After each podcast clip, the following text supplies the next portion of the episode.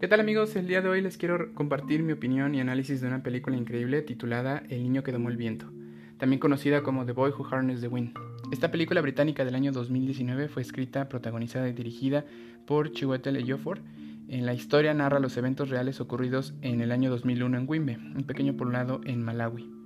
En él conocemos a la familia Cancuamba, una familia de campesinos intentando sobrevivir a las condiciones climatológicas extremas que han dañado terriblemente las cosechas del poblado.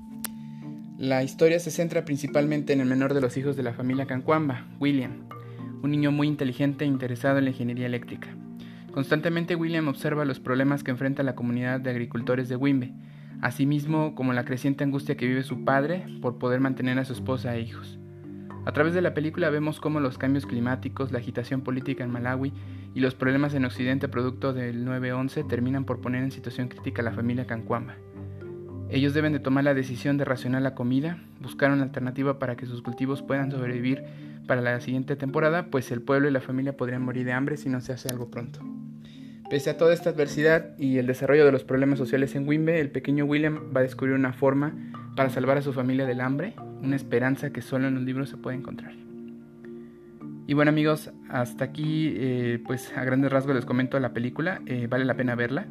Es una joya de película. Para los tiempos de confinamiento en el que nos encontramos, la considero una película necesaria de ver.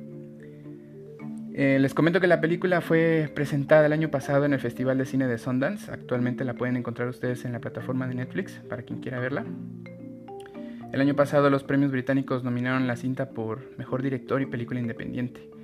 Este año tiene una nominación por los NAACP Image Awards por Mejor Película Independiente.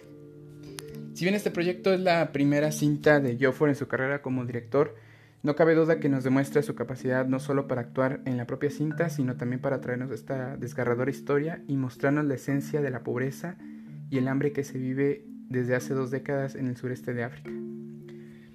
También se resaltan aspectos de la convivencia familiar como lo que son la cultura, el honor, la dignidad de una familia y los valores así como la degradación de la sociedad al caer rápidamente en crisis sin intervención adecuada del gobierno, pues es en estos países africanos en donde también se han registrado ejemplos brutales de corrupción y abandono hacia la ciudadanía en crisis. Eh, yo les recomiendo que la vean en sus casas con sus familias. Eh, hay grandes valores y mensajes que nos aportan los personajes de la película y nos hacen reflexionar sobre la educación que nos inculcan desde nuestros hogares. El final es magnífico, eh, sencillamente cierra a la perfección la cinta Ejiofor al final eh, pueden entender el mensaje tan profundo de superación personal, coraje y valentía que todos nosotros debemos recordar en momentos de gran adversidad como en el que vivimos actualmente. Y bueno amigos, eh, hasta aquí el podcast, espero que les haya gustado, eh, no me queda más que agradecer su atención por escucharlo y nos vemos en el siguiente episodio de Películas. Muchas gracias.